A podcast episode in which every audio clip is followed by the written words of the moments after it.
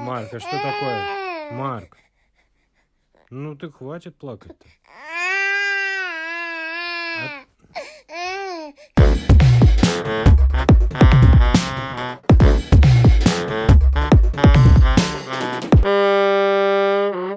Друзья, здравствуйте. Я на самом деле не помню, какой номер у этого выпуска. Наверное, вы потом посмотрите в описании. А, и этот выпуск будет максимально про детство. Все мысли, что у меня накопились, все-таки нужно как-то оправдывать э, название подкаста, пока мама нет дома. В этом случае, пока мама в душе. А, устраивайтесь поудобнее, гуляете вы или сидите, хотя по статистике люди чаще всего гуляют с собакой или на пробежке, поэтому хорошей вам прогулки. Главное, не забывайте про средства индивидуальной защиты. Поехали. Детская литература. А, Все-таки совсем скоро Марку, сыну, придется читать какие-то книжки. Мы уже сейчас понемногу, понемногу вводим небольшими порциями какую-то литературу, хотя Чаще всего литературой в привычном понимании это назвать сложно. Там больше картинок, меньше текста, это какие-то запоминающиеся созвучия, стишки очень простые. И мне в какой-то момент стало интересно, а вообще, что в России происходит с детской литературой сегодня? И если мы говорим про детей до двух лет, то абсолютно ничего. Это полная, полная просто жопа. Э, в социальных сетях, э, ВКонтакте в частности, есть отдельные паблики, посвященные этой теме. Просто творится какой-то кошмар. Я даже не буду зачитывать примеры оттуда, потому что это действительно ужасно. Больше всего меня, конечно, смущает, что никакого контроля, кажется, в этом нету. Можно ли двухлетнему или трехлетнему ребенку о таком рассказывать или нельзя? А, и вот такое ощущение, что контроля нет. Конечно, кто-то... Особенно если очень небольшой тираж у этой литературы. Мы смотрим там 3000 экземпляров, естественно, проходят мимо абсолютно. И что еще мне, меня смущает? Полное отсутствие каких-то новых идей. Мы смотрим, и это те же стишки, которые читали нам наши родители. В них абсолютно нет ничего плохого. Абсолютно. Главная проблема в том, что такая литература сегодня абсолютно никому не нужна. Первое, возможно, на ней не получается заработать абсолютно, да, издательства с трудом берутся за такие вещи, поэтому и те самые литературные негры, да, я надеюсь, я этой фразой сейчас никого не оскорбил, потому что такой термин действительно существует, литературные негры. Это люди, которые под разными псевдонимами пишут э, разную литературу, начиная от любовных, эротических романов, просто не хотят порочить свое имя. Точно так же они пишут и детские книжки какие-то. Опять же, если возвращаться к пресловутому Советскому Союзу, то все мы знаем, что это был огромнейший пласт э, литературы для разных возрастов, абсолютно для разных.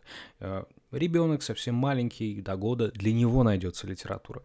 3-5 э, лет для него. Понятно, что так или иначе эта литература носила какой-то пропагандистский характер, да, была идеология в стране, но тоже к ней можно по-разному относиться на самом деле, потому что вы встретите миллионы людей в России, которые по этому времени ностальгируют и наверняка с вами не согласятся. Поэтому я не буду кого-то обвинять в пропаганде, не буду говорить, что совок это полный отстой, не буду этого делать, не хочу никого оскорбить. Тем более, что я прочитал э, статистику выпуска всех, и меня слушает очень много людей 35-45 э, лет. Для меня это просто, ну, какое-то откровение, если честно. Я не знал, что так много людей в таком возрасте. Я все-таки, мне так казалось, что я вещаю для э, совершенно молодой аудитории. Ну и про Советский Союз.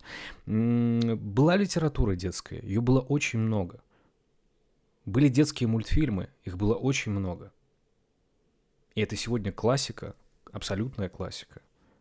Никто даже в этом не сомневается. Другое дело, что мы нового ничего не продуцируем. единственное, смешарики, конечно, стоит об этом сказать, действительно мощная франшиза. И если говорить, а, смешарики переведены более чем на 100 языков во всем мире. Это действительно мощное явление.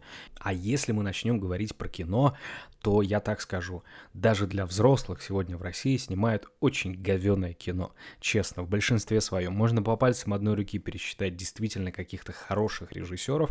Остальное все это полная-полная халтура. Единственное, что мне действительно нравится, сейчас очень сильный акцент в кинематографе начал смещаться, и благодаря критике, в том числе и в интернете, на это стали обращать внимание даже в нашем правительстве, даже в Министерстве культуры, и некоторым уже просто не выдают деньги на безвозвратной или возвратной основе, неважно. То есть, ну, вы знаете, как в Министерстве культуры работает эта система. Есть питчинг, да, то есть приходят создатели, у них, возможно, есть какой-то небольшой бюджет, возможно, его нет, что чаще всего, и они предлагают какие-то идеи даже в том числе снимая мультфильм детский. Наверняка есть какой-то план в Министерстве культуры, должен быть процент детского кино, но мы его не видим. Мы не можем сказать, вот просто сейчас напишите комментарий, неважно, где вы слушаете, в Apple подкастах, Google подкастах, ВКонтакте, в нашей группе. Напишите комментарий, какое детское кино вы бы могли посоветовать, которое вышло после 2005 или 2010 года. Детское кино, пожалуйста, кино, прямо кино.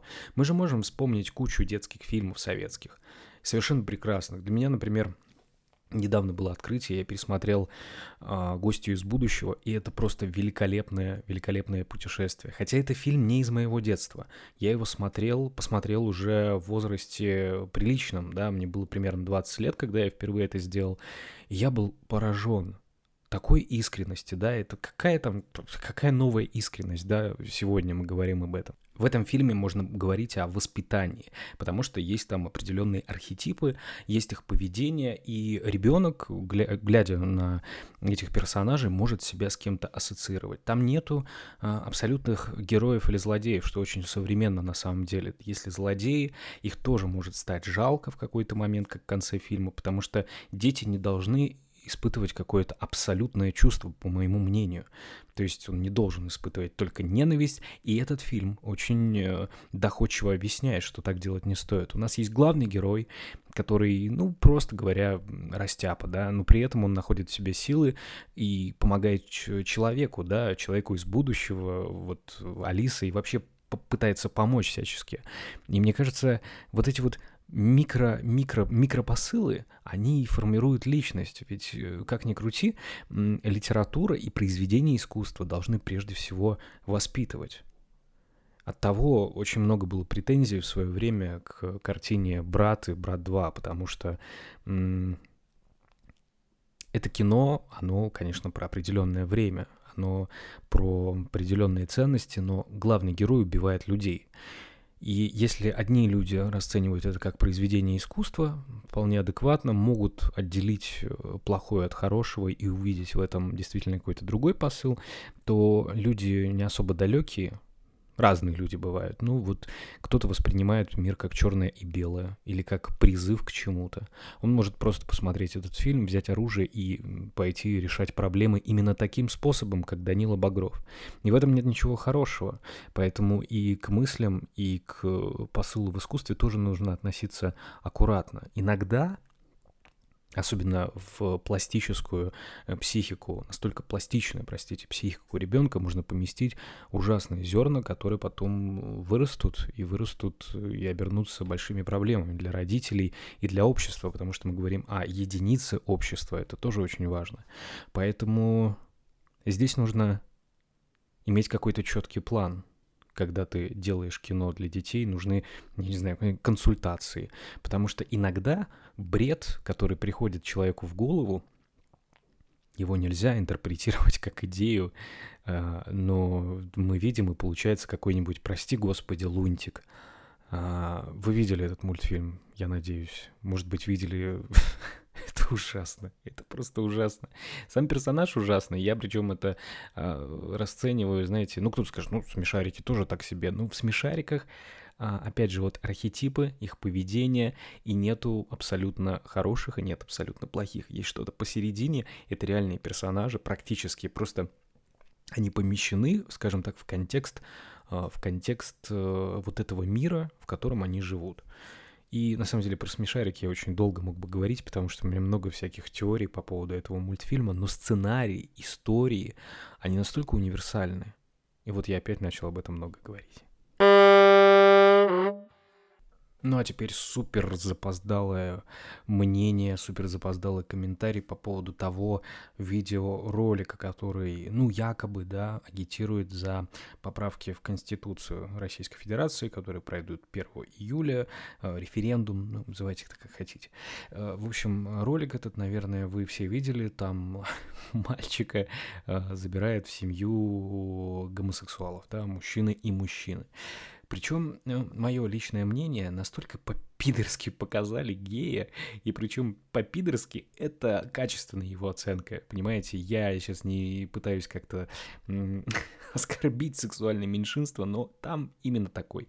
Ощущение, что человек, который никогда в жизни не видел гея, понятия не имеет, или, или нет, он имеет понятие, но он специально выкрутил на максимум э, стереотипный образ и пытался с этим поиграть.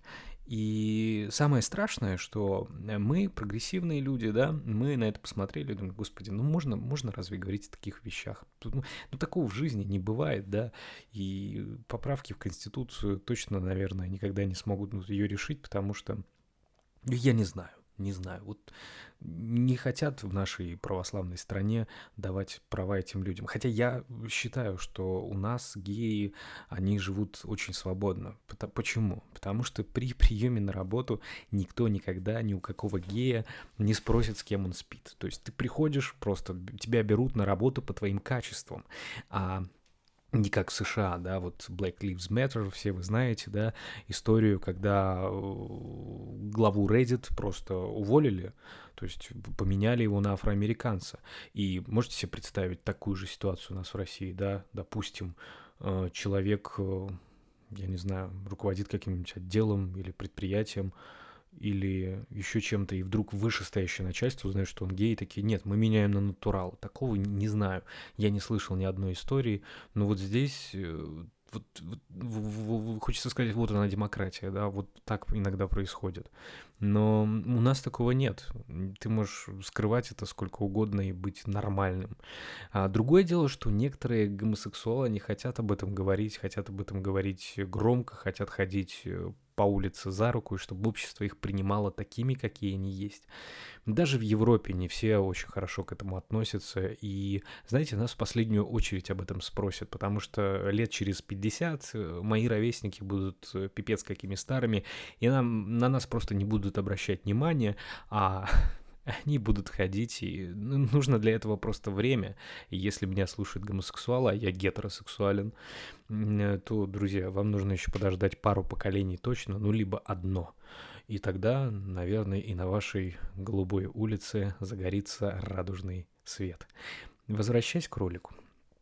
Я считаю, что это вульгарно, это безвкусно, но самое главное, это сработало на ту аудиторию, для которой был посыл. А, первым делом это люди, которые вот э, э, Россия, ра, ра, Россия, да, не надо нам этих ваших пидорасов то, да. Наверное, такие есть. Вот они стереотипные тоже, я тоже стереотипно сейчас мыслю, плюс-минус, наверное, так и бывает. Но главная цель ролика была скорее вызвать негативную реакцию у таких людей, как я. То есть мы вроде более-менее все понимаем, э, но и относимся к этому нормально, и поэтому мы всюду начали репостить в Инстаграме, в ВКонтакте, в Фейсбуке, еще где-то в Твиттере. Посмотрите, какой лютый трэш. Естественно, плохая реклама это тоже реклама, и так или иначе там везде мелькнуло «приходите 1 числа, 1 июля, проголосовать за поправки в Конституцию. Вот, собственно, и главная была цель.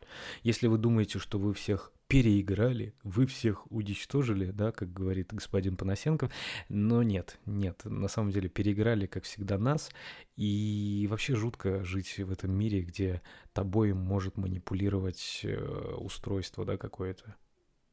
Страшно. Недавний пример, очень простой. Мы с женой, с Юлей, сидели о чем-то разговаривали, причем, ну, явно, явно это какой-то был разговор о предмете. И потом тут же я беру телефон, и этот предмет всюду вылазит. Ну, то есть до этого я его нигде не искал, имеется в виду таргетированная реклама, и нас слушают наши смартфоны.